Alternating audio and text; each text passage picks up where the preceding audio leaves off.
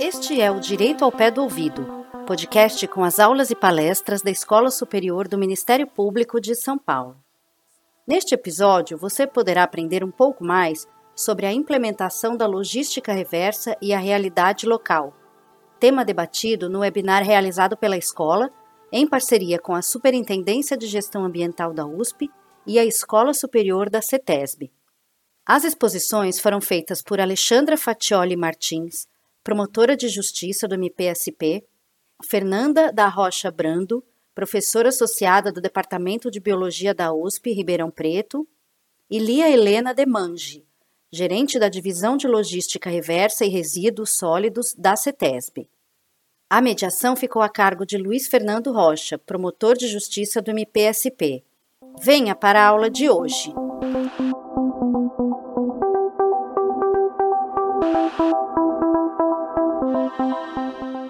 Bom dia a todos, bom dia a todas.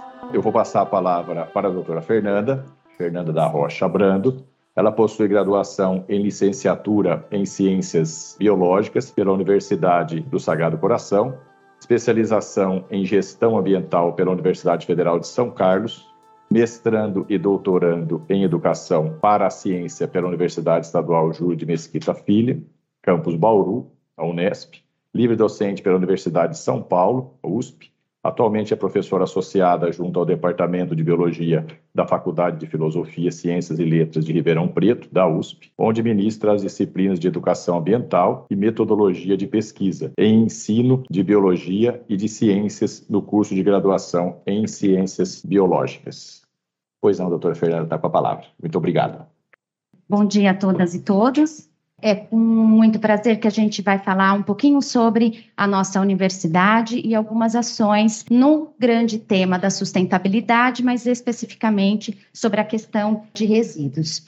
Bom, para a gente ter noção sobre a Universidade de São Paulo, nós estamos falando de uma universidade que foi criada em 1834 e atualmente, em 2022, nós contamos com muitas pessoas compondo essa universidade. São mais de 59 mil estudantes de graduação, mais de 28 mil estudantes de pós-graduação, envolvendo 5.531 professores e 13.233 servidores técnicos e administrativos. Se a gente pensar além dos números das pessoas, nós podemos também ter uma noção que essa universidade está espalhada, vamos dizer assim, no estado de São Paulo. Nós temos campus da USP em Ribeirão Preto, em São Carlos, em Bauru, em Pirassununga, Lorena, Piracicaba, são Paulo e Santos, além de institutos e outros órgãos especiais também em algumas cidades. Se a gente olhar a questão territorial, então, da Universidade de São Paulo, nós podemos dizer que ela tem mais de 76 mil metros quadrados, milhões de metros quadrados, desculpa, isso sendo 30% de áreas verdes e reservas ecológicas. Significa que a Universidade de São Paulo, por meio de resoluções próprias, instituiu reservas ecológicas com especificidade das matas locais e com recurso, inclusive, próprio para manutenção dessas áreas. Se a gente pensar, então, na questão de atividades desenvolvidas pela universidade, o ensino, a formação de pessoas profissionais vem buscando lideranças, então, transformadoras, principalmente no assunto que nos toca hoje, que é a temática ambiental. Também se preconiza a pesquisa por meio de olhar investigativo, qualificado, um protagonismo e excelência no que diz respeito às questões da ciência. Em termos de extensão, que é um dos nossos desafios, é buscar sempre esse envolvimento com a sociedade, traduzindo o que é produzido em termos de ensino e pesquisa para a sociedade, que também é nosso foco muito importante. em termos de gestão, a gente favorece uma gestão democrática e partilhada, uma governança que é trabalhada por meio de colegiados consultivos e deliberativos, buscando sempre autonomia e transparência. Se nós considerarmos, então, todas essas questões em termos de pessoas, em termos de território, em termos de atividades, fins e de gestão, a gente pode dizer, então, que a função primária da universidade é a construção do conhecimento. E, para tanto, esse momento que celebramos aqui também, né, mas que cotidianamente deve ser buscado na universidade, é fazer essa intermediação entre o governo local e a sociedade, buscando, por meio de trocas, de fóruns, discussões, ser agente de inovação frente às mudanças da sociedade. Para que isso ocorra, para que esse papel seja efetivamente executado, é importante que se estabeleçam planos e que esses planos, principalmente na área de sustentabilidade, também venham acompanhados por parcerias. Essas parcerias são aquelas em que a gente pode discutir projetos por meio de diagnósticos, estabelecer ações não só a curto prazo, mas também a médio e longos prazos. Se nós verificarmos, então, essa conjuntura da Universidade de São Paulo, em termos de pessoas espaço territorial, em termos de missão, e esse papel importante de uma forma mais geral, se nós olharmos então para a questão da sustentabilidade, a gente pode dizer que essa, esses ambientes formais e não formais, inclusive prestando serviços dentro dos seus é, campi, como moradia, transporte, saúde, alimentação, para docentes, discentes, externos também, se a gente pensar nesse, nessa infraestrutura que reconhece contextos da vida real e se a gente pensar que existe uma inovação sistêmica, uma abordagem colaborativa e o envolvimento de diversos atores, nós podemos então entender a universidade como ambientes potenciais para estudar desafios. É o que a gente chama de living labs. E se a gente pensar na temática da sustentabilidade, a universidade então, atuando como um laboratório vivo, um laboratório urbano, tem a potencialidade de formar pessoas muitas ações na Universidade de São Paulo que vão trabalhar com a grande temática ambiental ou da sustentabilidade. Mas aqui a gente traz aquelas que são reconhecidas e centralizadas numa universidade para o Brasil, né, de um protagonismo ambiental em 1992, que foi a Eco 92 ou a Rio 92, a gente já encontra alguns indícios e resultados desse impulso da Rio 92, da onde saiu a Agenda 21, da onde saiu a ideia das convenções da biodiversidade e também do clima, a gente já verifica que esse papel normativo, vamos dizer assim, da Agenda 21 em termos mais globais, teve seus efeitos consideráveis dentro da Universidade de São Paulo. Então, em 1994, a gente tem um dos primeiros programas educacionais voltados para a questão do resíduo, e depois eu vou falar um pouquinho mais sobre ele. A gente também tem um pouco mais adiante, em 2009, o Centro de Descarte e Reuso de Resíduos de Informática, que é o CEDIR, eu também vou falar um pouquinho sobre ele. Mas queria chegar então em 2012, que é quando é criada então a Superintendência de Gestão Ambiental, Atualmente temos a professora Patrícia como superintendente, e nessa instância, então, é onde são pensadas as ações para a universidade em termos de gestão ambiental interna, mas também da sustentabilidade numa questão mais externa. E aqui, então, a gente vê diferentes dispositivos, alguns eu vou explorar mais, e que vêm sendo alinhados principalmente com os ODS a Agenda 2030, com seus 17 Objetivos de Desenvolvimento Sustentável, vem sendo basilar nessas ações todas. E o que nós buscamos até o centenário da USP, em 2034, é justamente deixar essas bases, não só para a comunidade interna, mas principalmente para a comunidade externa, pela qual nós formamos pessoas aí. Então, aqui eu trago a competência da Superintendência de Gestão Ambiental, que é o planejamento, a implementação, a manutenção e a promoção da sustentabilidade nos campi da universidade. E essa pauta da sustentabilidade, ela deve, e nós vimos trabalhando nesse aspecto de incorporar essa pauta em todas as políticas, planos e atividades da universidade, seja em atividades de ensino, pesquisa, extensão ou mesmo gestão. Então, aqui a resolução em que é criada a superintendência em 2012 e a ideia de termos, então, os campi como verdadeiros laboratórios para cidades.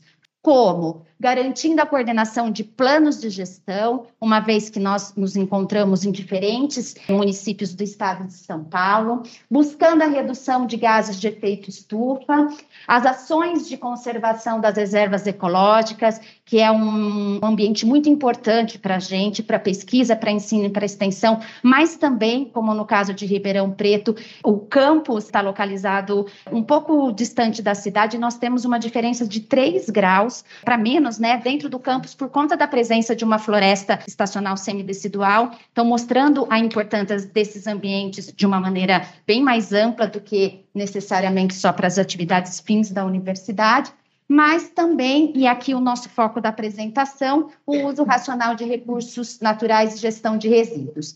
A gente tem uma política ambiental da Universidade de São Paulo, foi um processo construído por vários grupos de trabalho, compostos por professores, servidores técnicos administrativos, discentes de graduação e pós-graduação, e que culminou, então, em 2018 nessa resolução, que é a política ambiental da USP, em que se demarca vários temas, aqui a questão dos resíduos, e os seus instrumentos técnicos, que vai ser a linha de raciocínio para a gente apresentar algumas ações da USP nesse sentido, considerando os instrumentos técnicos da política ambiental. Esses instrumentos técnicos são trabalhados de forma articulada e interdisciplinar, buscando então dar aplicabilidade à norma que foi estabelecida em 2018. Numa ordem cronológica também, a gente traz aqui a questão do USP Recicla, que foi aquele programa que eu comentei com vocês, que é muito reconhecido dentro da Universidade de São Paulo. Por quê?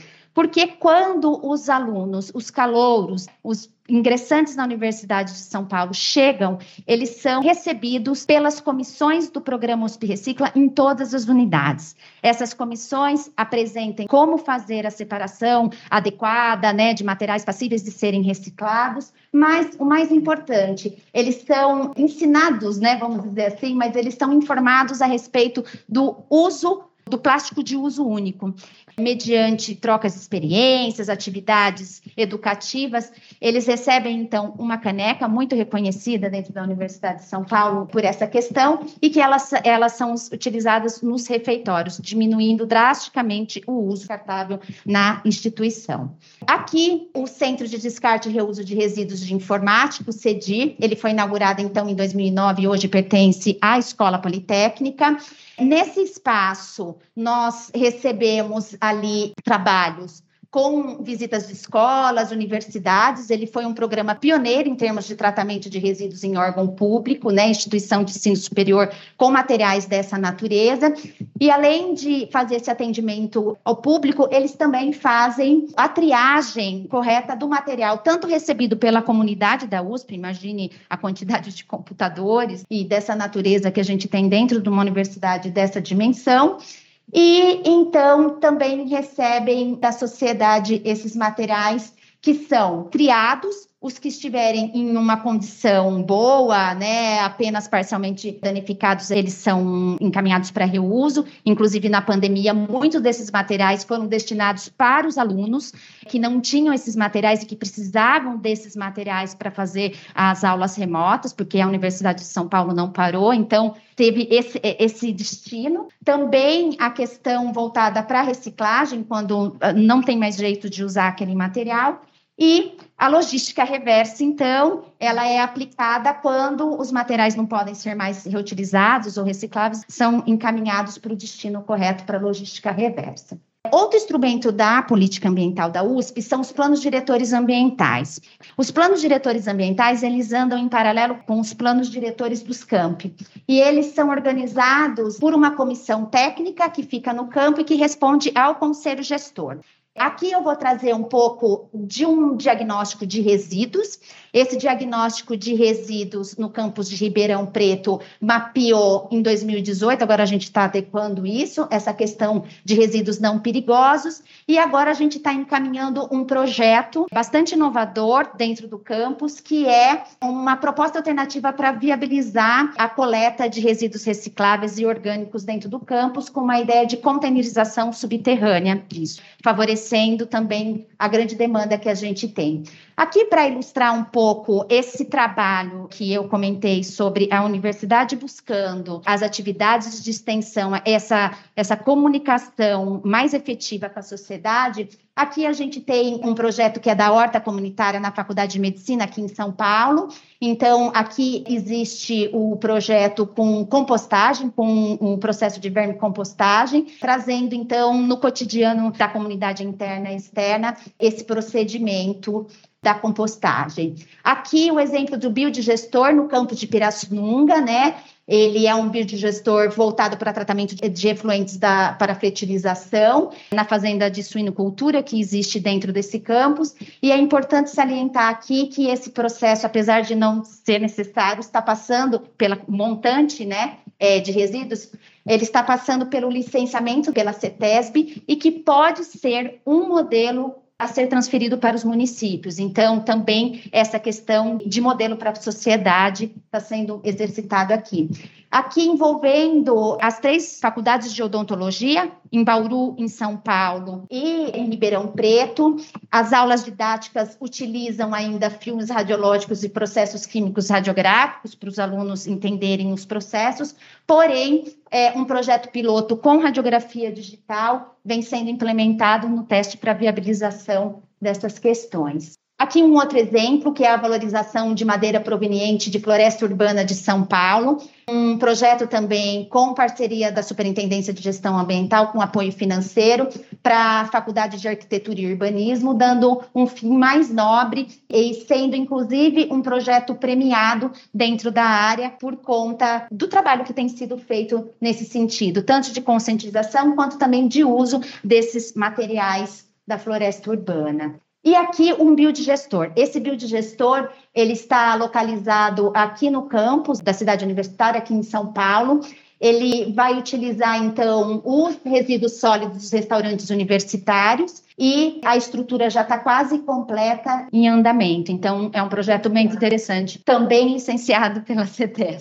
Só para comentar a questão dos rankings. O Green Metric é um ranking específico para sustentabilidade. E nós vimos participando desse ranqueamento desde 2016, onde nós estávamos aí na, na posição de 278. Conforme nós fomos recebendo as devolutivas e os indicadores desse ranqueamento, a gente pôde avançar em várias etapas e chegamos em 2021 na décima posição. Nós somos um hub também desse ranqueamento na América Latina, então isso vem favorecendo também com que trocas de experiências sejam feitas no âmbito da América Latina. E, finalmente, alguns exemplos de cooperação no que diz respeito à questão de resíduos. Aqui é uma cooperação bem interessante com a Epfalante, uma ONG de festival de cinema ambiental e que vem trazendo bastante fruto nessa relação com a sociedade, conteúdos audiovisuais, debates, webinários, atividades educativas são conteúdos que acontecem ao longo de todo o ano, mas principalmente é, numa mostra em que a gente está na quinta edição, nessa parceria. Aqui, o CEDIR sendo visitado pelos estrangeiros durante o International Sustainable Campus Network, que a Superintendência de Gestão Ambiental organizou em 2019. Então, eles tiveram a oportunidade de conhecer também os alunos que estavam frequentando o Museu do CEDIR, onde são expostos vários eletroeletrônicos antigos, vamos dizer assim. A gente tem uma disciplina internacional, uma disciplina de graduação que envolve várias universidades estrangeiras e que tem permitido a gente estudar vários cases de sucesso. E queria chegar aqui no nosso treinamento para municípios de gestão de resíduos sólidos no estado de São Paulo. Então, nós temos essa parceria também com o Tribunal de Contas e com a CETESB, no sentido de treinamento à distância sobre gestão de resíduos sólidos. No ano de 2021, nós tivemos 60 participantes, embora a procura tenha sido mais alta, mas por conta de logística, da gente entender um pouco como funcionaria isso. E no ano de 2022, nós tivemos uma procura de 3 mil inscrições sendo que nós pudemos, nessa, nessa, nesse oferecimento, acondicionar 500 participantes. Então, para a gente tem sido uma experiência muito legal. Está aqui também a Lia, que é ministrante, professora Patrícia também, ministrante do curso. Então, isso nos alegra muito, aqui também nos alegra muito com o Ministério Público. Aqui é o programa, então, USP Sustentabilidade, USP Sustem, destacando essas bolsas de pós-doutorado pela reitoria. No caso, o programa é coordenado pela Superintendência de Gestão Ambiental e nós temos um tema aqui específico para resíduos: diagnóstico, logística reversa de resíduos orgânicos, valorização energética para ser replicado nesses vários campi, mas também como modelo para a sociedade. E deixei por último, então, a logística reversa de pilhas e baterias, porque atualmente circula dentro da Universidade de São Paulo o termo de cooperação com a Green Electron.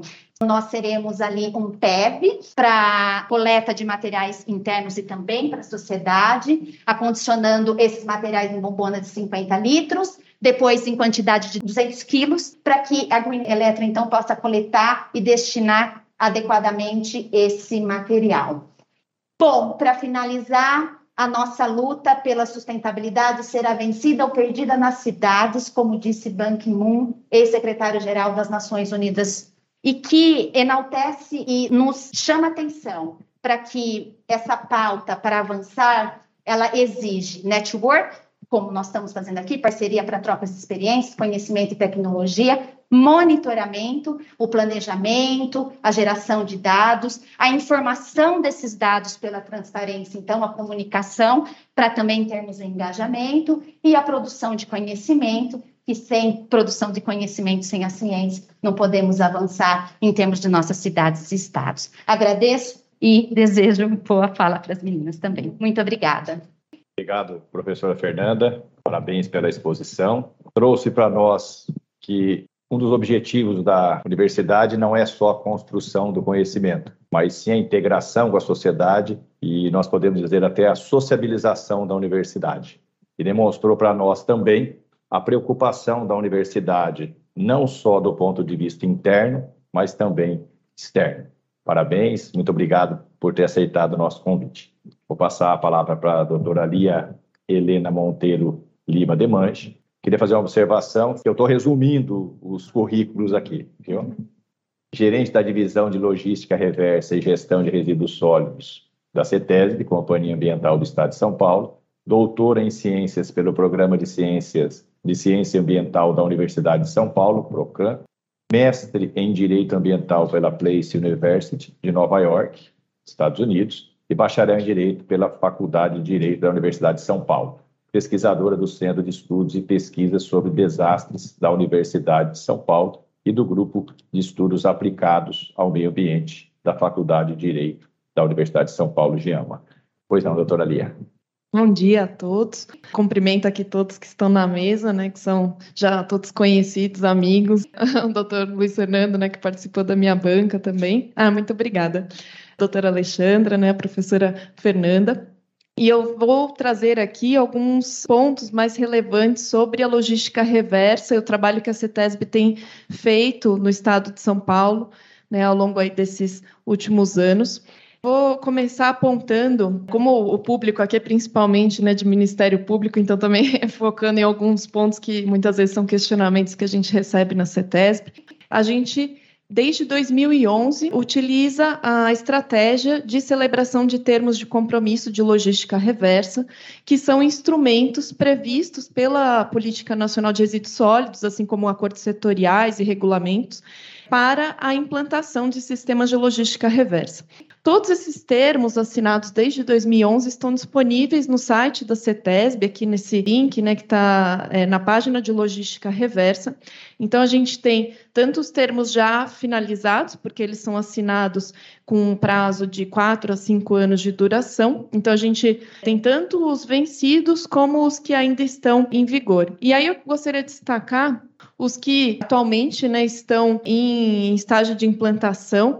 Desde 2019, nós já assinamos 10 termos de compromisso de logística reversa sempre buscando trazer um avanço nas metas. Todos eles têm metas quantitativas e geográficas, então a gente busca um avanço nessas metas para o estado de São Paulo em relação àquelas metas que são definidas em âmbito federal. Então, por isso que até para alguns setores que já têm regulamentos federais ou acordos setoriais celebrados em âmbito federal, nós também temos termos de compromisso para estabelecer ali obrigações mais restritivas para o Estado de São Paulo. É, então, aqui a gente vê que tem vários setores, só de embalagens em geral, nós celebramos três termos de compromisso desde 2019. Aqui também na parte de embalagens de aerossóis, também se situa dentro dessa questão de embalagens em geral, só que trazendo uma gestão específica para essas embalagens, porque elas têm um risco de explosão inflamabilidade. Então, na hora de despressurizar essas embalagens, há necessidade de uma gestão adequada. Temos o termo de embalagens de aço, vazias de tintas imobiliárias, com participação aqui das entidades é, representativas desse setor, né? Para todos eles, muitos desses termos a gente também tem a participação não só dos fabricantes dos produtos, mas também do comércio e da rede de distribuição desses produtos, como é o caso do óleo comestível e das pilhas e baterias portáteis nós conseguimos alcançar a assinatura de um termo de compromisso de medicamentos e suas embalagens. Foi o primeiro documento assinado com o setor em âmbito nacional, porque no âmbito federal não se conseguiu chegar ali num acordo com o setor, não foi assinado o acordo setorial, esse setor precisou ser regulado por meio de decreto, e nós conseguimos aqui em âmbito estadual graças também à vinculação da logística reversa com o licenciamento ambiental, né, que a gente vai falar um pouco mais para frente, nós conseguimos então assinar um termo de compromisso que traz metas mais desafiadoras para o Estado de São Paulo até do que aquelas previstas no decreto federal para os dois primeiros anos de vigência de 2021 e 2022. Temos também o termo de pontos de coleta de embalagens e óleo comestível, que foi assinado com o comércio. No começo até gerou estranheza para muitos, porque era é um termo só firmado com comércio, mas o interesse desse termo era justamente disponibilizar pontos de coleta que pudessem ser adotados por outros sistemas de logística reversa. Tanto que, após a assinatura desse termo, a gente teve a participação desses pontos de coleta no termo de compromisso de embalagens de aerossóis, são os mesmos pontos de coleta disponibilizados pela APAS, que é a Associação Paulista de Supermercados, e também o termo firmado aqui com óleo comestível. Então, esses também são pontos de coleta que são disponibilizados pelos supermercados. E, por último, os termos de compromisso de baterias de chumbo ácido. De todos esses termos, o mais recente é esse aqui, firmado com o Instituto Rever, ele é uma continuidade de um sistema, né? Antigamente era o sistema gerenciado pela Fiesp, por meio de certifica certificados de reciclagem. Atualmente, ele, a Fiesp né, e outras entidades criaram uma entidade gestora específica, que é o Instituto Rever. Então, inclusive, esse é bem recente mesmo, é aqui do mês de junho. É, a gente está concluindo as assinaturas via online e já vai ficar disponibilizado no nosso site. Então, ainda não está, estará bem em breve e ele representa um total atualmente de 2.500 empresas, então também é um termo aí que tem um volume muito grande de empresas. E desde então, de, da resolução SMA 45 de 2015, né, que foi proposta pela doutora Patrícia Iglesias, quando era secretária de Meio Ambiente aqui do Estado de São Paulo, ela previu pela primeira vez a inclusão da logística reversa no licenciamento ambiental como condicionante do licenciamento ambiental. Essa resolução, então, foi objeto é, uma regulamentação por parte da CETESB, e então foi feita a primeira decisão de diretoria 76 de 2018, que incluiu em procedimento por meio do qual esse tema seria incluído no licenciamento do Estado. E aí, desde então, nós já tivemos algumas decisões de diretoria sobre esse tema. A primeira decisão de diretoria foi, em seguida, substituída pela 114 de 2019 e ambas tiveram uma duração de quatro anos que venceu no final do ano passado. E aí, com isso, nós tivemos a publicação de uma nova decisão de diretoria que vale para os próximos quatro anos, que é a número 127 de 2022 essa experiência do Estado de São Paulo, que também foi pioneira no Brasil, foi o primeiro estado a incluir a logística reversa no licenciamento ambiental, ela vem sendo seguida por outros estados. O Mato Grosso também já incluiu como licença, o Mato Grosso do Sul, desculpe, já incluiu como é, condicionante do licenciamento ambiental, o Paraná e recentemente o Piauí também. Somente o estado de São Paulo e o Paraná que vem essa, essa condicionante para todos os setores. Os estados do Mato Grosso do Sul e Piauí fazem essa condicionante apenas para o setor de embalagens em geral. E a gente sempre recebe outros estados, né? a CETESB, a gente tem um programa que é o CETESB de Portas Abertas, em que a gente recebe outros estados para fazer cooperação técnica. Né? Semana passada recebemos aqui os técnicos durante a semana inteira do Pará, em decorrência de um desses acordos, justamente para que a gente tenha essa troca técnica e por isso a gente também está sempre oferecendo né, esse apoio para outros estados que busquem também essa solução dentro do seu licenciamento estadual. E aí queria compartilhar alguns resultados que nós tivemos com esse primeiro ciclo de inclusão da logística reversa no licenciamento ambiental pela decisão diretoria 114 de 2019, que sucedeu a 76 de 2018. Desde que a gente começou a monitorar esse indicador né, de número de empresas inseridas em planos de logística reversa recebidos pela CETESB, então, desde dezembro de 2018, que foi o primeiro ano em que esse tema foi incluído no licenciamento ambiental, a gente tem tido um aumento aí muito alto do número de empresas que aderem a esses planos de logística reversa. Então, aqui em azul são as empresas instaladas no estado de São Paulo, em vermelho são as empresas, de, né, todas as empresas, mesmo aquelas instaladas em outros estados que comercializam no estado de São Paulo. No total, nós saímos em dezembro de 2018 de 2.179 empresas aderentes para, em dezembro do ano passado, 2021, 5.412. Hoje em dia, a gente já recebeu os novos planos de logística reversa no Sigor Logística Reversa, que é o sistema que foi é, desenvolvido na CETESB para isso, e já temos aí mais de 6 mil empresas aderentes a esses planos de logística reversa. E também os números de planos aumentam né, gradativamente. Esses planos eles podem ser tanto individuais quanto coletivos, então por isso que a gente tem um número inferior de planos ao número de empresas. Mas hoje em dia, no final do, do ano passado, né, a gente já tinha 234 planos recebidos pela CETESB. E agora, nessa nova decisão de diretoria, eu gostaria só de pontuar algumas novidades em relação à anterior. Ela manteve muito da mesma sistemática, então, a gente recebe planos de logística reversa que valem por quatro anos, com definição de metas anuais, metas tanto quantitativas quanto geográficas. A gente sempre pede metas geográficas, né, para que haja uma capilaridade, para que aquele sistema atenda o Estado como um todo. E a todo ano nós recebemos relatórios anuais de resultados que trazem ali o que, foi de fato implementado por cada sistema de logística reversa. Como eu mencionei, são planos coletivos ou individuais, e esses coletivos podem ser tanto dentro de um termo de compromisso, como sem termo de compromisso. Por isso que o número de planos também é muito maior do que o número de termos de compromisso que nós temos aqui no Estado. E a gente faz exigência, faz dessa condicionante no licenciamento ambiental, para todas as empresas que colocam no mercado esses produtos. Então, é óleo lubrificante, tanto em relação ao próprio óleo usado, quanto também as embalagens do óleo lubrificante automotivo, baterias de chumbo ácido, pilhas e baterias portáteis, lâmpadas, agrotóxicos, né, para as embalagens de agrotóxicos, tintas imobiliárias também em relação às suas embalagens, óleo comestível, filtro de óleo lubrificante automotivo, produtos eletroeletrônicos de uso domiciliar, medicamentos também de uso domiciliar, desinfestante do, domissanitários de uso profissional. Isso foi uma inclusão feita nessa nova decisão de diretoria. Esses, do, esses produtos são aqueles que a gente usa para controlar pragas urbanas. Então, seria paralelo a um agrotóxico de uso urbano.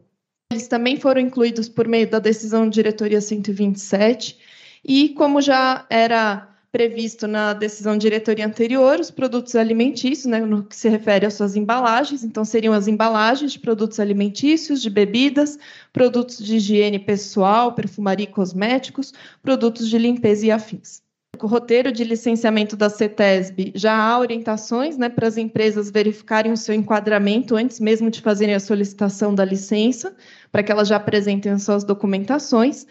A decisão de diretoria, assim como as anteriores, ela, pre, ela equipara o detentor de marca ao fabricante no que se refere à implantação da logística reversa. Então, o detentor de marca ele também implanta a logística reversa E a CETESB normalmente ela licencia o fabricante, então caso o detentor de marca esteja fazendo a logística reversa, o fabricante ele pode é, nos informar isso no processo de licenciamento, a gente verifica né, se o detentor de marca está de fato cumprindo, e com isso a gente considera então atendida a obrigação legal.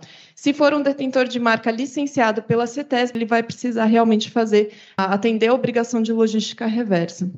E a gente tem nessa nova decisão de diretoria um tratamento diferenciado para micro, pequenas empresas, microempreendedor individual e cooperativas, cooperativas de produtos agrícolas, né, com que tenham menos de 500 metros de área construída e que sejam, né, que coloquem no mercado produtos dos setores de alimentos, bebidas, higiene, produtos de limpeza e cosméticos.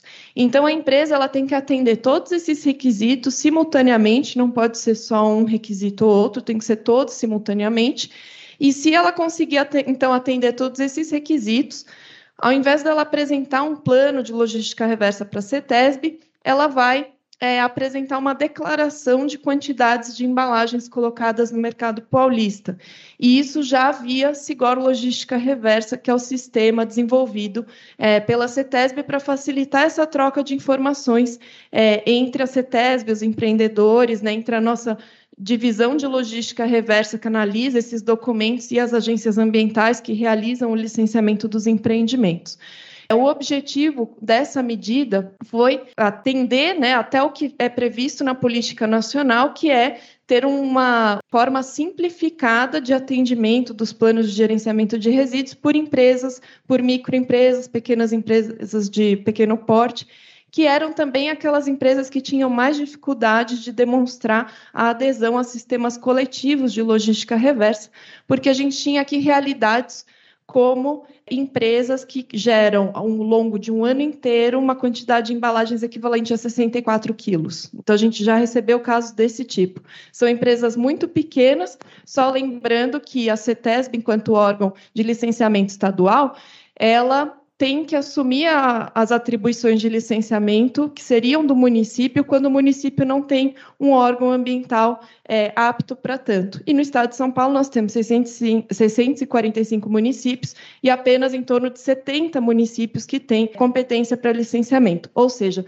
no dia a dia as agências ambientais da CETESB licenciam empreendimentos muito pequenos e por essa dificuldade que as empresas que de outra forma estariam sendo excluídas do mercado, porque elas não conseguiriam ter a renovação da sua licença, elas então receberam esse tratamento por meio da decisão de diretoria 127. Como eu mencionei, o Sigor Logística Reversa ele foi implantado no começo desse ano. Isso foi uma grande conquista para a nossa área, porque desde 2018 isso era um pleito dentro da CETESB. Nós conseguimos, então, fazer um sistema, desenvolver um, do zero um sistema a custo zero também para a CETESB, porque foi uma doação, para que a gente recebesse os planos de logística reversa dos empreendedores e os relatórios de forma informatizada, que vai permitir uma maior agilidade para extrair relatórios gerenciais, né? A gente conseguir levantar dados que muitas vezes são solicitados pelo Ministério Público e a gente tinha que ficar manualmente procurando em todos os planos que a gente recebia.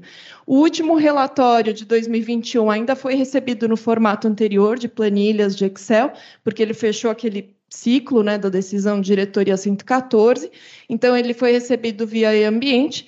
O relatório do ano que vem já vai ser recebido no formato aqui do Sigor Logística Reversa. E aí a gente deixa algumas orientações, a gente tem dentro da CETESB buscado ao máximo tornar a informação mais acessível possível para o usuário. Essa é uma das ferramentas que a gente tem utilizado, que é o canal de YouTube da CETESB, é, a gente tem vários programas, sugiro quem tiver interesse, porque são temas muito diferentes. E um desses programas se refere justamente às orientações sobre essa nova decisão de diretoria 127 e o preenchimento do Sigor Logística Reversa. Então, a gente fez esse programa para facilitar para o empreendedor. E a gente, além disso, tem um curso que também é dado pela Escola Superior da, da CETESB sobre logística reversa todo ano. Também temos recebido muita procura tanto de empreendedores quanto também de outros estados que querem aprender sobre a nossa iniciativa e levar para os seus respectivos estados. Inclusive, daqueles estados que eu falei no começo da apresentação, só o Piauí que não participou ainda desse curso. O Mato Grosso do Sul e o Paraná já tinham participado. Então é isso, fico à disposição aí para as perguntas e agradeço esse convite para participar. Muito obrigada. Pois não, Alexandre. Representante do Ministério Público no Conselho Estadual de Recursos Hídricos do Estado de São Paulo, membro colaborador da Comissão do Meio Ambiente do Conselho Nacional do Ministério Público e membro da diretoria da Abrampa. É sempre São Paulo é citado como um estado de referência em diversos temas em relação à questão também dos resíduos. Isso não significa dizer que nós não temos ainda muito a fazer. Eu acho que por isso que é, comemoramos tanto esse acordo hoje que é assinado. Além da difusão do conhecimento, nós temos, por meio desse acordo de cooperação, uma proposta muito prática de formação de grupos de trabalho, de projetos, e realmente nós consolidamos nesse documento parcerias que já vêm sendo trilhadas há muitos anos mas com talvez prazos, é, metas, que eu acho que hoje em dia é a grande ordem do dia. Nós precisamos realmente, em todas as áreas em que eu participo de discussões, e eu acho que essa pandemia acelerou um pouco mais o nosso ritmo, a voz corrente é que temos que ter ações. Queremos resultados, queremos medidas que sejam concretas, porque o tempo passa muito rápido se nós estamos celebrando hoje um evento semipresencial, um evento híbrido, que nós podemos ter alcance de tantas pessoas, nós também precisamos alinhar isso tudo e buscar um caminho que, que viabilize nós caminharmos juntos e mais longe. Coube a mim trazer um pouco mais dessa visão e eu vou pedir licença para ampliar um pouco mais a ótica dessa nossa discussão, trazendo, obviamente, o viés jurídico, que é o que me coube. Quando nós tratamos do tema de resíduos, nós não podemos, na verdade, ignorar um cenário nacional, porque a política nacional de resíduos se dá nos três níveis: federal, regional e local. Então, muitas das decisões têm que ser buscadas considerando essas diferentes instâncias. Melhorou. Agora sim, eu percebo que estou falando no microfone, por mais que os senhores tenham concordado. Vamos dar continuidade. Coisas da, da, tecnologia com as quais nós já habituamos. E esse cenário, esses números que muitas vezes são citados nos nossos eventos, eu trouxe, na verdade, uma análise comparativa, porque se nós temos um quadro, é, em tese, evolutivo, e uma lei de política nacional que fala em melhoria progressiva, esses dados chamam a atenção, porque quando nós comparamos o painel do Sistema Nacional de Saneamento em relação a 2018 e 2020, nós vemos um aumento, na verdade, da média de geração de resíduos e uma diminuição justamente no índice de atendimento de coleta e gerenciamento de resíduos sólidos. Também em relação aos lixões, que é uma realidade já que há muito deveria ter sido superada, com previsão já na lei de 2010, com seu, o encerramento do prazo de quatro anos, os dados de 2018 dão conta de 1.037 unidades, enquanto que em 2020 esse número saltou para 1.545 unidades. E os dados mais recentes dão conta também dessa ampliação. Então, o que a gente chega à conclusão, na verdade, é que se estamos fazendo muito, o fato é que nós estamos tendo, além do aumento populacional já previsto, nós temos o aumento da geração de resíduos, o aumento do número de lixões de aterros controlados e o aumento do número de catadores. Por outro lado, vejam que se nós temos tão apregoada a transição de uma economia linear para uma economia circular, não faz o menor sentido nós termos uma redução do painel nacional dos nossos índices de coleta seletiva. Nós temos a indicação em 2018 de 38,1% dos municípios com algum tipo de coleta seletiva, enquanto em 2020 esse número reduziu para 36,3% dos municípios com algum tipo de coleta seletiva. O número de catadores, como eu disse, já aumentou, esse número é absolutamente subestimado e os dados, especialmente, por exemplo, do IPEA, dão conta que nós temos cerca de 800 mil catadores no nosso país. Então, pensar na questão da gestão do gerenciamento dos resíduos, não se descuidar jamais justamente dessa visão sistêmica, em que nós temos que buscar considerar na tomada de decisões, tanto no planejamento como na implementação dessas políticas públicas, as dimensões ambientais, sociais, econômicas, políticas, de gênero, como disse a doutora Patrícia, enfim, toda a gama de desafios e de problemas que nós temos. Isso não, que, não significa, na verdade, uma justificativa para nós paralisarmos a continuidade dessas ações. E nós temos aí uma margem enorme de alcance de melhores resultados, porque diante de índices de referências que, no caso de coleta seletiva, que não ultrapassam 2,2% de reciclagem do total de resíduos sólidos urbanos gerados, de uma massa que representa, por esse quadro aqui, nós podemos ver cerca de 30% dos nossos resíduos gerados, nós temos aí uma margem enorme de atuação. Nós temos também em relação aos nossos resíduos orgânicos, que representam 50% do volume, de que, na verdade, do volume gerado nos nossos municípios, resíduos sólidos urbanos, a margem e o indicador pífio de 0,2% do total sendo recuperado. Isso representa meio por cento do total que potencialmente poderia ter um melhor aproveitamento. E nós não podemos dizer que isso se deve à falta de atos normativos. Eu trago aqui, obviamente, as leis que, que, na verdade, instituíram as principais políticas de saneamento básico desde 2007, Política Nacional de Resíduos Sólidos, a Política de Meio Ambiente de 81, a Política Nacional de Educação Ambiental, tão correlacionada com essa matéria, a Lei de Crimes Ambientais, que já é, previa desde então uma série de tipos penais punindo os infratores pela má gestão e o mau gerenciamento dos resíduos sólidos. E mais recentemente, nós não podemos deixar de mencionar que nós temos leis e decretos que têm impactado toda a cadeia e que precisam ser rapidamente analisadas, eh, considerando tais impactos e dimensionando se elas realmente podem trazer efetivos benefícios e nós concretizarmos, como eu disse, em resultados, em ações concretas. Nós temos a Lei 14.026 de 2020, criticada em alguns momentos, mas o fato é que ela está vigente. E nós temos aí a possibilidade do capital privado, das empresas privadas contribuir efetivamente nesse patamar. E no tema da logística reversa, o setor privado tem um papel relevantíssimo. Nós temos o decreto 10.936, de 12 de janeiro de 2022, que regulamenta 12.305 e que revogou a 7404 de 2010, trazendo alguns aspectos até que são importantes serem considerados.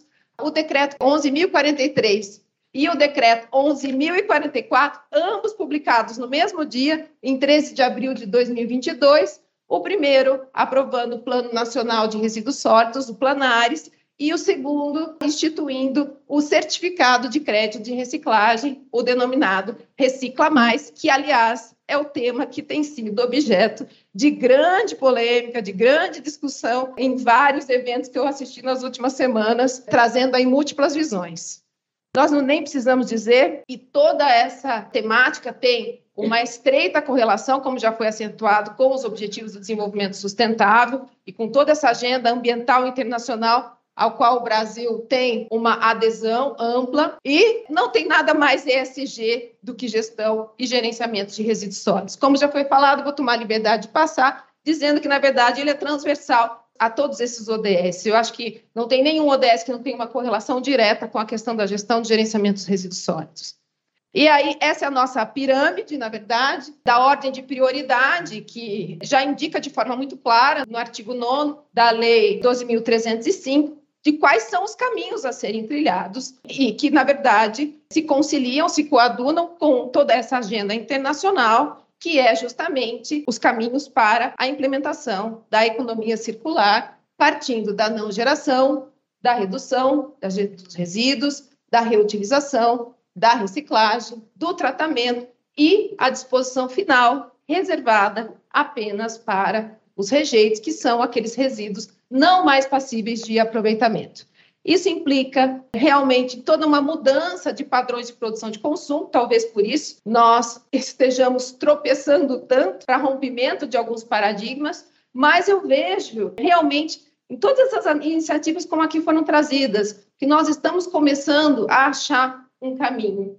Eu acho que agora nós precisamos alinhar, fazer mais, fazer melhor, mas eu acho que, que juntos nessas articulações, nessas redes, nós temos condições de buscar muito mais. E hoje, as causas desse atraso né, em relação à implementação dessas políticas públicas estão bem sedimentadas, estão bem expressas no próprio Plano Nacional de Resíduos Sólidos, o Planários 2022, que traz ali um conjunto de metas nacionais, de diretrizes estratégicas, que passam por coisas até que são muito evidentes, como a questão da obrigatoriedade de encerramento dos lixões, a necessidade do fortalecimento da coleta seletiva, da triagem mecanizada acoplada com a coleta convencional para tentar um melhor aproveitamento, a questão dos sistemas de logística reversa, que hoje é o tema que nos traz o nosso foco principal, a questão do estímulo à reciclagem, ao tratamento biológico, à recuperação energética dos resíduos sólidos urbanos, a obrigatoriedade de uma disposição final ambientalmente adequada, apesar de ser a última opção, ela deve ocorrer, se não observando as etapas anteriores,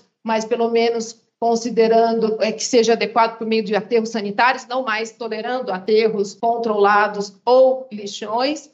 E isso, a perspectiva, na verdade, de cada vez mais ganhar um reforço ou atenção à questão da economia circular, que é o grande tema do momento, priorizando na mesma linha daquela pirâmide apresentada e da ordem de prioridade da Lei de Política Nacional de Resíduos Sólidos, a redução, a reutilização, a reintrodução dos materiais ao longo da cadeia produtiva de forma eficiente, reduzindo com isso a pressão sobre os recursos naturais, as emissões de gases de efeito estufa. Não mencionei ali na política, mas a política de resíduos sólidos tem uma correlação direta também com a lei de política de mudanças climáticas, o desperdício, a geração de rejeitos e a poluição. Nesse tema também, é mais uma vez é trazido, e aí, sinceramente, eu gostaria de dizer que a gente sempre espera que não seja, não continue sendo retórica a questão da inclusão social e produtiva dos catadores na gestão e no gerenciamento dos resíduos sólidos. No evento até que a doutora Ali estava na semana passada, a mensagem que mais me marcou daquele evento foram os representantes do Movimento Nacional de Catadores dizendo assim, olha, em todos os nossos eventos, nós somos citados, nós somos homenageados, mas o que a gente quer ver são ações concretas. E realmente, às vezes, na prática, no dia a dia, a gente percebe que isso acaba acontecendo, porque as decisões são tomadas e muitas vezes eles acabam sendo destinatários e não partícipes efetivos durante todo o processo de discussão, mesmo sabendo que hoje eles representam 60% do que é coletado de resíduos recicláveis no nosso país. Em relação à destinação ambientalmente adequada, o próprio Planares já diz e consolida na necessidade de implementação efetiva das políticas públicas com ênfase na gestão integrada, já contemplando essa visão sistêmica, como eu mencionei, e obviamente que essa política só vai surtir efeitos se consideradas todas essas questões que circundam e essa visão que deve ocorrer nos diversos níveis, o desenvolvimento de arranjos regionais, a questão da prestação regionalizada, que tem representado um tema bastante controvertido, com desafios enormes, mas considerados por todos como um grande mecanismo para implementação, para ganho de escala, para redução de despesas, mas o fato é que, infelizmente, nós ainda não sabemos fazer bem essa questão da gestão regionalizada, mas eu percebo muitas discussões tentando caminhar na busca de soluções nesse sentido.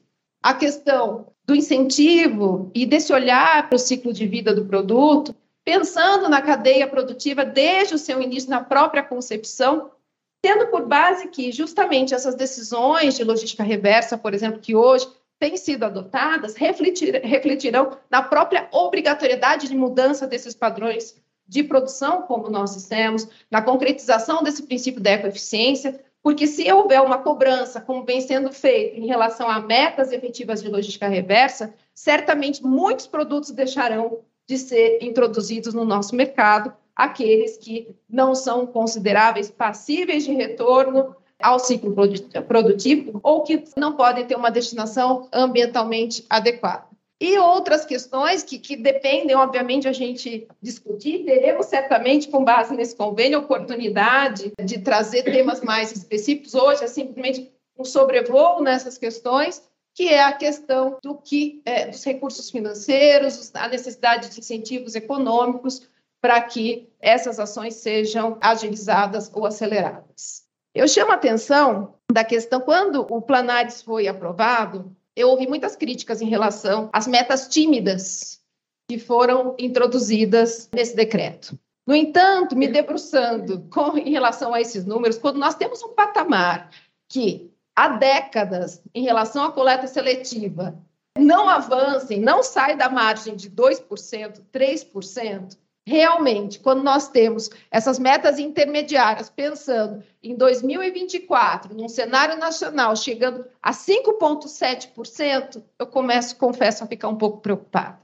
E aí, isso demonstra que nós temos, sim, que trilhar esses caminhos delineados pela lei, pelo nosso plano nacional, pelo nosso plano estadual e fazer aqui essa lição de casa, que é justamente a melhoria da coleta seletiva, a melhoria da triagem na própria coleta convencional e a efetiva implementação dos sistemas de logística reversa, dando um destaque especial para a questão das embalagens, que eu acho que nós podemos já avançar muito nesse sentido e ter resultados rápidos.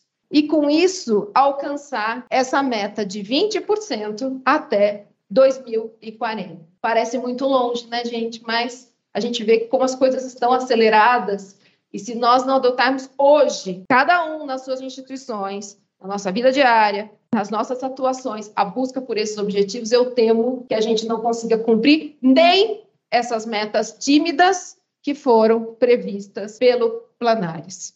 Em relação aos indicadores, e aí eu achei muito interessante trazer esse quadro para se aferir realmente né, os, os avanços, que isso me pareceu praticamente um roteirinho um roadmap para a nossa atuação também enquanto Ministério Público.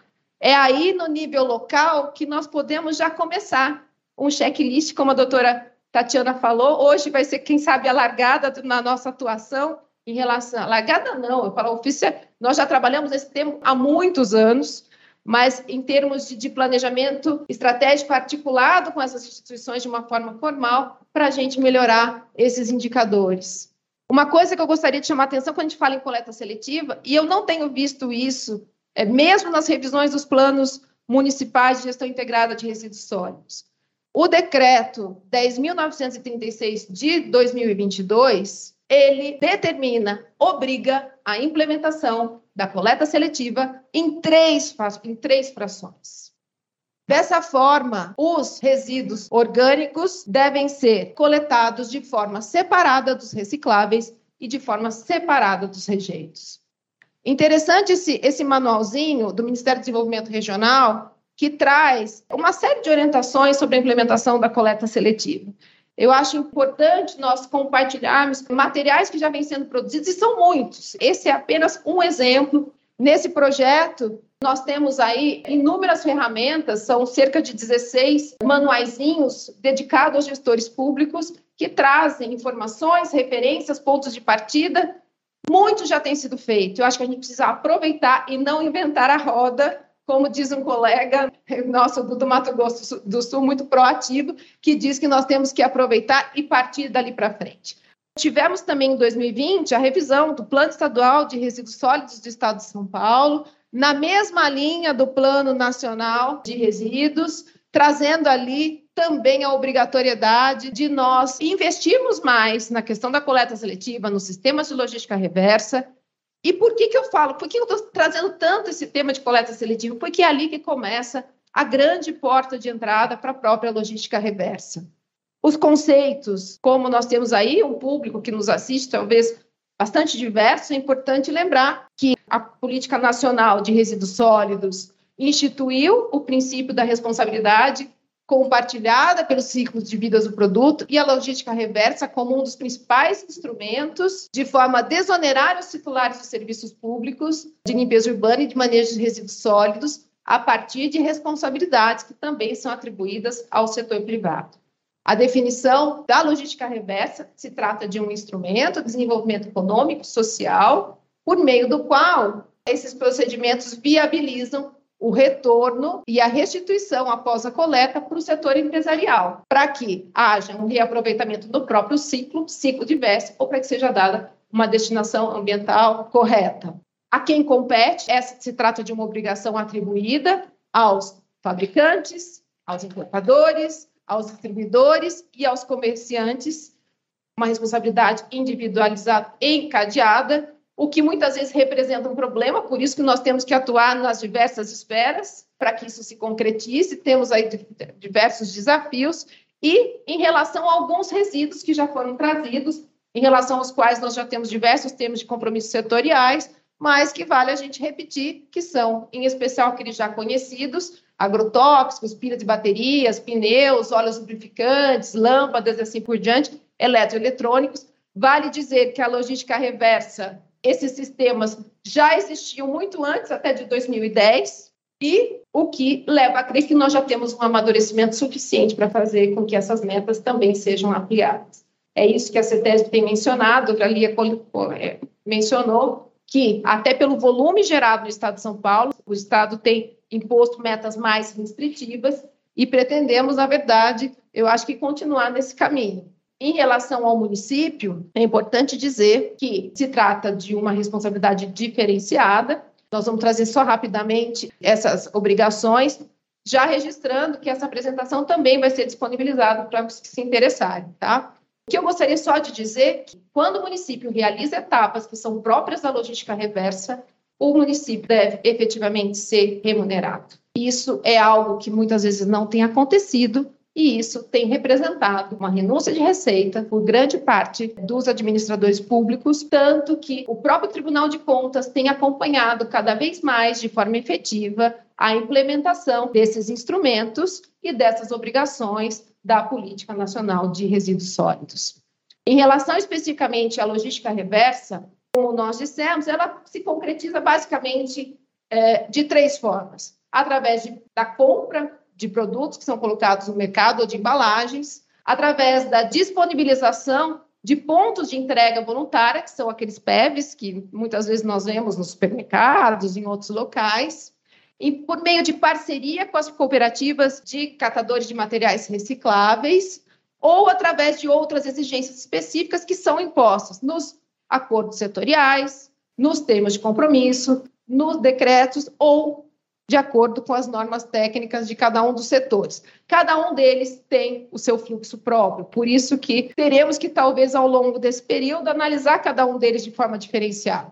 Surgiu recentemente, ou mais do que surgiu, já existia, mas estou consolidado em esfera federal, o decreto 11.044, que instituiu o certificado de crédito de reciclagem, que é mais uma modalidade adicional facultada, voluntária aos setores que realizam a logística reversa, mas o fato que é importante deixar muito claro é que quem se utiliza de certificado de crédito de reciclagem do recicla, mas atualmente vai ter que cumprir rigorosamente as exigências desse decreto, que traz é, diversos mecanismos de controle, de rastreabilidade dos resíduos, a obrigatoriedade da entidade gestora como órgão central, possibilitando soluções integradas com os outros sistemas já existentes e aproveitando um pouco de um slide exposto pelo Dr. Fabrício Tolé no evento recentemente,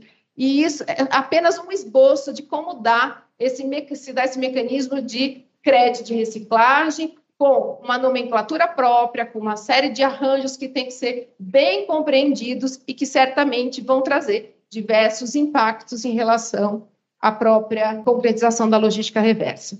Sobre a responsabilidade dos municípios, isso diz muito respeito à atuação do Ministério Público no âmbito local. E por isso que eu gosto sempre de trazer e de relembrar a questão de que compete ao município, enquanto titular da prestação dos serviços de saneamento, em especial na questão dos resíduos sólidos urbanos, mas também em relação à própria lei de política de resíduos sólidos, a obrigação da organização e da prestação direta ou indireta do serviço de limpeza urbana e de manejo de resíduos sólidos. Ele é o grande órgão propulsor de mudanças, de organização desses sistemas e em regiões metropolitanas, em aglomerações urbanas, em micro-regiões ou nas unidades regionais de saneamento que foram agora introduzidas, criadas pela Lei 14.026. Isso deve se dar de forma compartilhada com o Estado nessa organização e nessa busca desses arranjos regionais.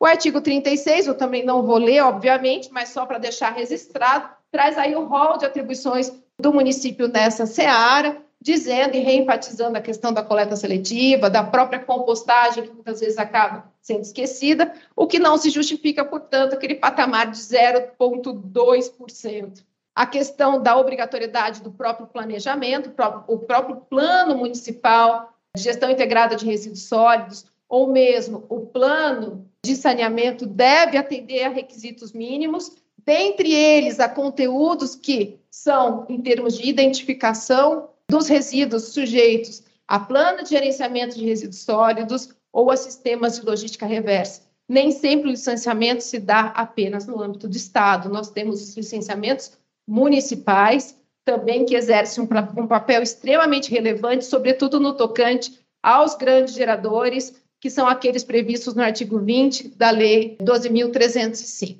Também o planejamento em relação às formas e aos limites de participação do município, do poder público municipal, em relação a esses sistemas de logística reversa ou aqueles outros resíduos previstos no artigo 20 mas citando apenas a questão, inclusive sobre esse tema, achei muito interessante. A CETESB se encontra com uma consulta pública sobre um termo de referência para elaboração do plano de gerenciamento de resíduos sólidos no âmbito do licenciamento, que também traz uma série de luzes a respeito desse tema que eu achei muito importante. Enfim, esses são alguns dos planos que devem dialogar e interagir. O nosso desafio de compatibilizar essas metas, essas diretrizes estratégicas, e sempre pensando que devem prevalecer essas medidas mais restritivas. O que leva a crer que realmente nós temos que buscar cada vez mais as nossas redes de cooperação, a nossa articulação permanente com o poder público, o setor privado, a próprio setor empresarial, a universidade, os demais e a sociedade como grande destinatário. Eu trouxe aqui também, além de um termo de cooperação com o Ministério Público, também já possui desde 2018, que é bastante relevante para o Tribunal de Contas do Estado. E se trata de um órgão que tem também se mobilizado muito, e, e muito importante para avanço nesse sentido. É, o relatório de 2021 traz também um painel em relação à situação do saneamento, da gestão dos resíduos sólidos no estado de São Paulo, e veja o que me chamou a atenção é a questão do, do destaque dado à, à disposição ambientalmente inadequada também no Estado de São Paulo, que talvez nos retire o título de não termos mais lixões. Ali eles apontam como um aumento de 21 para 24 número de lixões no Estado de São Paulo. Eu não tinha conhecimento, esse dado até me surpreendeu, mas é algo que eu imagino que sejam disposições pontuais e não de municípios como um todo, mas que também merecem o nosso olhar e a nossa, a nossa atuação. Algumas iniciativas que eu gostaria de mencionar, um pouco mais inovadoras, em todos esses níveis, nós já contamos com a atuação do Ministério Público, no Estado de São Paulo, essas ações têm a coordenação da doutora Tatiana, nós temos o doutor Luiz Fernando, que é o nosso secretário executivo do GAEMA, que se trata de uma atuação regionalizada em meio ambiente, que já é instituída desde 2008. Essa atuação regionalizada se propõe a buscar melhores resultados e desenvolvimento de planejamentos estratégicos entre o âmbito estadual, regional e local. Sem prejuízo da atuação do promotor local, são eleitas prioridades, metas gerais e metas regionais, e temos hoje um alcance bastante grande em relação a esses municípios. Nós temos 12 núcleos criados, 11 implantados, alcançando 255 municípios. Está ainda, na verdade, que o mais recente foi o Tietê, Sorocaba, uma região bastante importante. Os demais contam com redes protetivas o que demonstra também a possibilidade de uma articulação e de nós buscarmos realmente melhores resultados pensando nessas ações articuladas.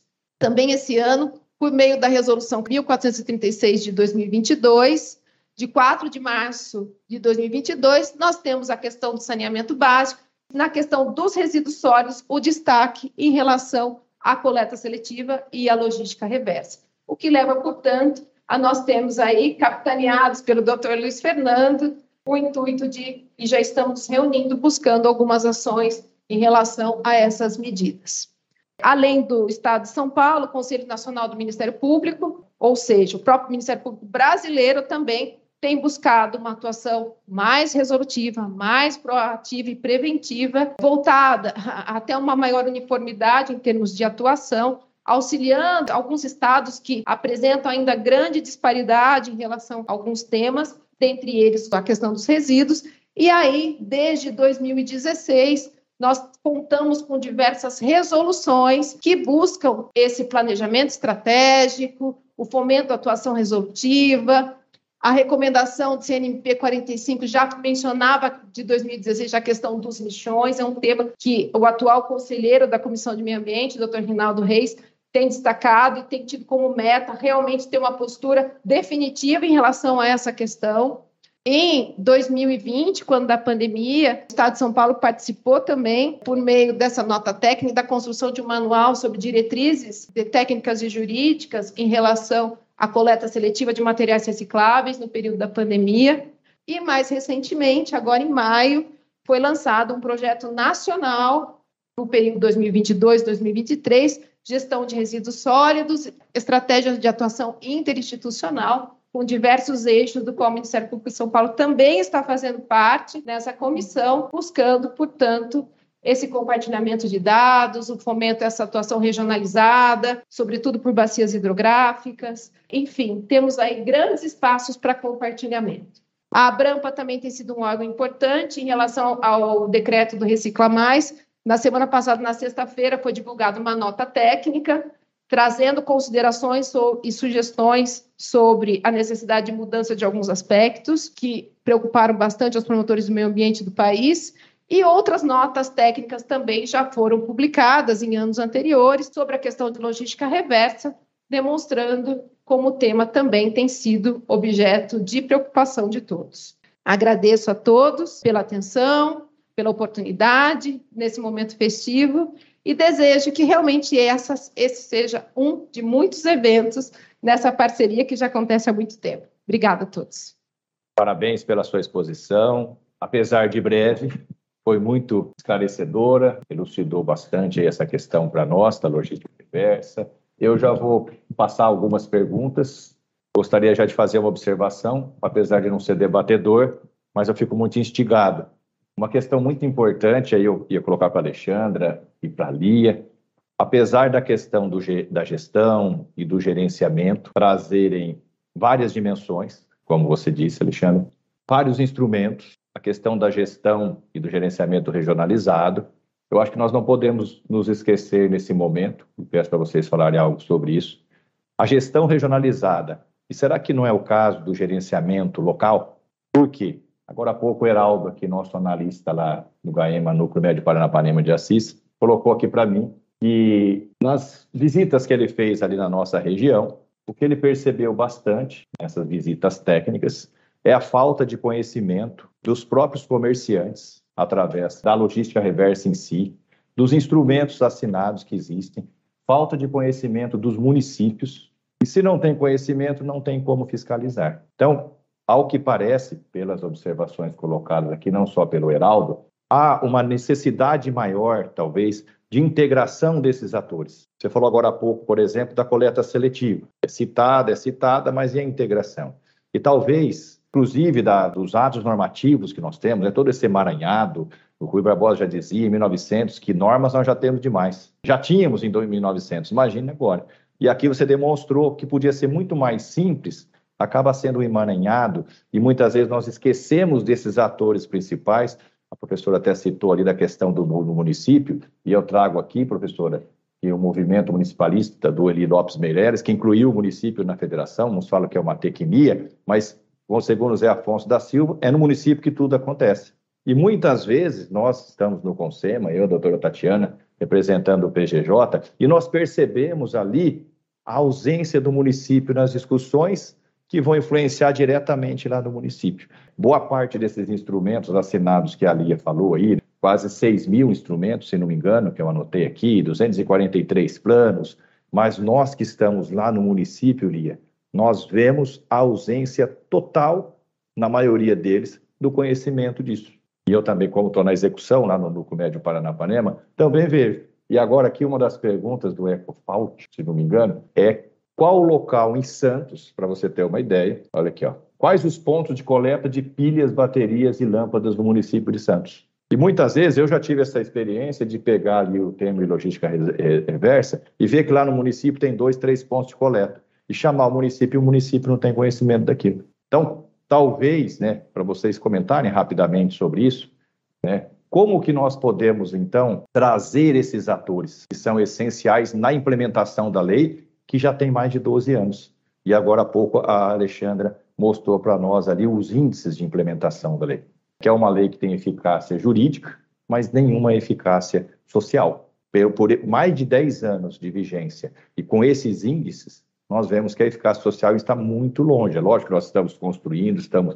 Mas como que nós podemos, então, e até o nosso objetivo aqui do nosso evento é esse, né? É a implementação local. Porque nós, no Ministério Público, conversei com a Alexandra antes do evento, quando nós pensamos em formalizar o evento, nessa necessidade, a ausência de uma implementação local, o envolvimento do município, dos atores, dos comerciantes, nesta implementação da lei. E garanto para vocês eu acho que 80% no município, num município, não sabe o que é logística reversa. Nem, às vezes, o próprio município não sabe o que é logística reversa. Pois não, Lia, você quer comentar para a gente rapidinho? A gente apresentou aqui né, as ações que a gente faz em âmbito estadual, que é onde a CETES tem competência de, de exigir dentro do processo de licenciamento como a gente tem um, teve um tempo curto, né, eu sempre incluo nas minhas apresentações, não pude incluir nessa, é o fato de que a gente tem limitações de competência. Né? Então, a CETESB atua em âmbito estadual. Por exemplo, em relação à fiscalização de produtos importados, a gente não consegue fazer muita coisa. Afinal, essa autorização de importação é feita pelo governo federal. E no ponto que você mencionou de comércio, a gente também tem uma limitação. Por quê? Os estabelecimentos comerciais e de distribuição, eles, na grande maioria das vezes, a não ser que eles, passem, que eles façam alguma intervenção em área protegida, enfim, eles não são licenciados em âmbito estadual. E, mais como até a doutora Alexandra mencionou, eles passam por um processo, um alvará de funcionamento, né, um processo ali de autorização em âmbito municipal.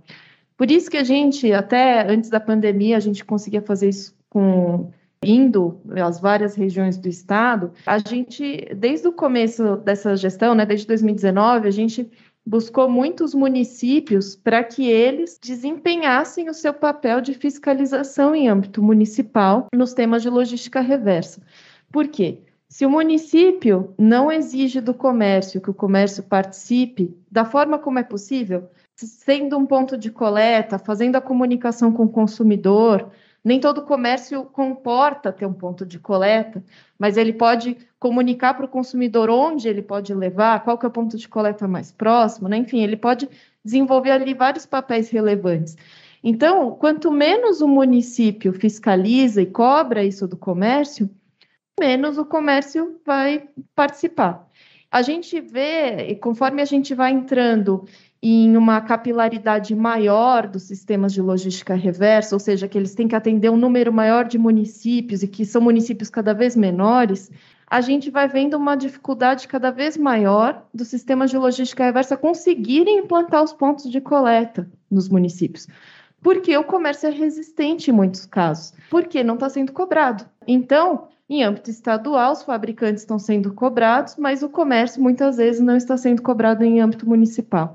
Por isso, até que eu mencionei, né, nos termos de compromisso, nós buscamos envolver entidades do comércio, porque elas têm um papel relevante de convencimento dos estabelecimentos comerciais a participarem dos sistemas de logística reversa.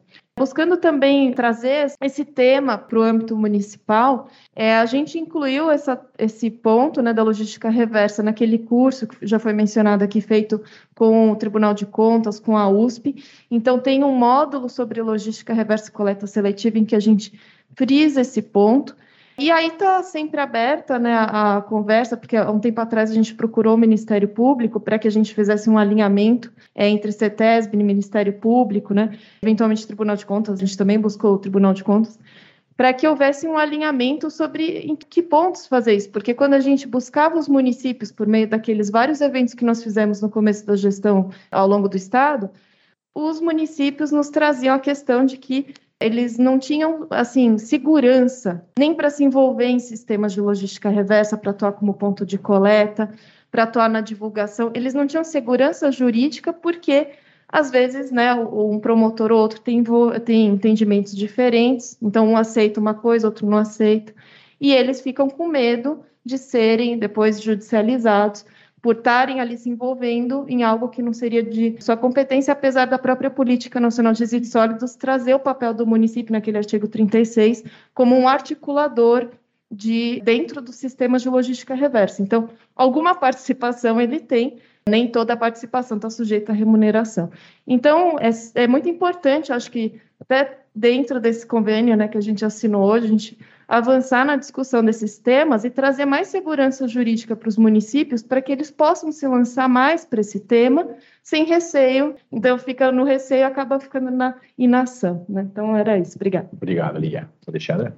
Bom, eu só queria complementar perfeitas as colocações é, da doutora Lia em relação ao tema, e realmente essa é a grande dificuldade, porque quando nós cobramos logística reversa no âmbito dos municípios, muitas vezes nós nos deparamos com aquela questão: as metas geográficas e quantitativas são computadas de forma é, no âmbito do Estado e não do município nem da região. Então, isso é colocado. Ah, e o próprio setor privado muitas vezes diz: não, mas eu não tenho que instalar ponto de entrega voluntária nesse município. O que eu tenho que fazer é no município não X, Y.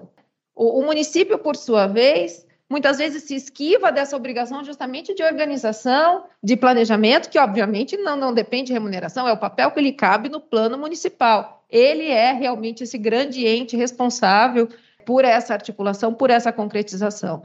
E o que a gente percebe é que muitas vezes acaba sendo ignorada, talvez, uma grande obrigação que é a questão da regulamentação e da implementação da exigência do plano de gerenciamento de resíduos sólidos dos grandes geradores, que é aquele lá do artigo 20, que aí nós temos o comércio, os shopping centers, todos esses, esses grandes estabelecimentos que têm um tratamento diferenciado da coleta regular e que são passíveis de cobrança, que é outro tema extremamente sensível, se trata de alguns indicadores, que muitas vezes o município fala assim, ah, eu não tenho recurso financeiro para fazer isso, ou eu tenho que investir numa melhoria das minhas estruturas, mas também não realiza a cobrança, que hoje é obrigatória por meio de taxa ou de tarifa, de acordo com o artigo 35 da Lei de Política Nacional de Resíduos Sólidos, sob pena, inclusive, de renúncia de receitas por parte do prefeito. Então, se trata de uma responsabilidade que tem que ser implementada. Surge nesse contexto a figura das agências reguladoras, que também vai ser um grande ator no cumprimento dessas obrigações, na concretização desse planejamento e realmente a importância da integração, como você muito bem colocou, Fernando, que é a questão da gente trazer esses diversos atores, porque enquanto fica esse jogo de empurra ou de desconhecimento de quais são os limites da atuação e da responsabilidade de cada um, a coisa continua como está, sem evoluir como deveria. Conforme a Alexandra foi apresentando e também fazendo link com as falas da Lia, é, essa foi uma grande interrogação. Então, a Alexandra fala assim, a atuação em diferentes esferas. Nós estamos falando de pessoas. Como engajar essas pessoas? Então, a pergunta que o Luiz Fernando traz é Deste convênio, a gente consegue acessar as pessoas em que elas representam? É um fabricante, é um comerciante, é um distribuidor, é um importador. Temos a norma, temos a necessidade da prática da norma, mas as pessoas não entendem ou não se fazem entender essa linguagem, como nós falamos inicialmente, estávamos falando, como chegar nessa abordagem, nessa linguagem de para engajar essas pessoas, porque elas são pessoas que representam essas grandes esferas aí. E um exemplo interessante que no município de Jaú, por ter uma educadora ambiental na Secretaria do Meio Ambiente, ela está traduzindo as normas das temáticas ambientais, como já foi dito aqui pelo procurador Paulo, podcast, boletim digital, para as pessoas. E a gente tem as, a, os catadores trazendo o saquinho de plástico diferenciado para você separar na tua casa, de porta em porta. Então, pequenos exemplos para chegar nas pessoas, para que elas possam também ter ações do que elas representam nas instâncias. Tá, é engraçado, né? Porque assim, não, as pessoas não cumprem porque está na lei. Elas têm que cumprir porque elas estão, elas estão convencidas de que aquilo é importante, que de alguma forma elas têm que ser tocadas por essa realidade. Eu falo que muitas vezes o, o gerenciamento de resíduos nem foi feito dessa forma. Eu coloco na, na porta da minha casa e não importa para onde vai. Quando nós começamos a divulgar imagens, por exemplo, da central de triagem do município, das péssimas condições que a cooperativa atuava, as pessoas ficaram sensibilizadas e começaram a melhorar o próprio cuidado com a separação, com a limpeza desses materiais. Eu acho que a pandemia teve um pouco desse cuidado quando nós colocávamos, né, que, que a falta de cuidado na residência poderia ter um risco para aqueles catadores, e aí muitos atores se reuniram. Mas eu vejo hoje inúmeras fóruns de discussão em que todos os atores estão à mesa. Eu falo, a gente precisa encontrar realmente um caminho de levar para as pessoas e, e, não basta dizer, olha, você tem que colocar de acordo com o sistema de logística reversa, porque essa é a sua obrigação enquanto consumidor ou sua responsabilidade pós-consumo. O sistema tem que estar ali.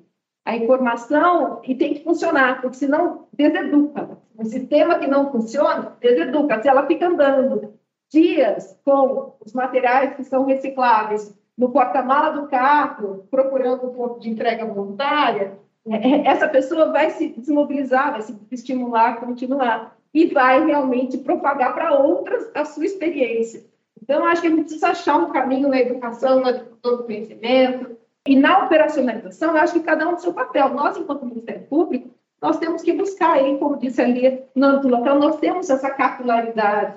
E, e a gente percebe quando tem um Ministério Público atuante, nós também temos um, uma força muito grande de mudança. Não só pelo receio da responsabilização, mas também enquanto órgãos articuladores desses atores, que eu acho que hoje talvez seja a nossa principal característica. Obrigado, Alexandre. Obrigado, doutora Lia, doutora Fernanda. Temos vários elogios aqui, inclusive da Olivia Watanabe. Mas diante do adiantado da hora, nós já vamos para o encerramento. E só uma observação, Alexandre, no que você falou aí, a grande diferença entre educação e conscientização. Então, é, faz parte aí do nosso desenvolvimento moral do nosso juízo moral. É, uma coisa é você fazer porque está na lei, a outra é para você fazer porque você tem consciência do que, que aquilo está transformando, está modificando. Né? Aí que está a grande diferença das duas, educação e consciência. Então, gostaria de agradecer às nossas expositoras pelas brilhantes exposições, por terem aceitado o nosso convite. Foi uma honra tê-las aqui. Muito obrigado. Dou por encerrado o evento. Obrigado.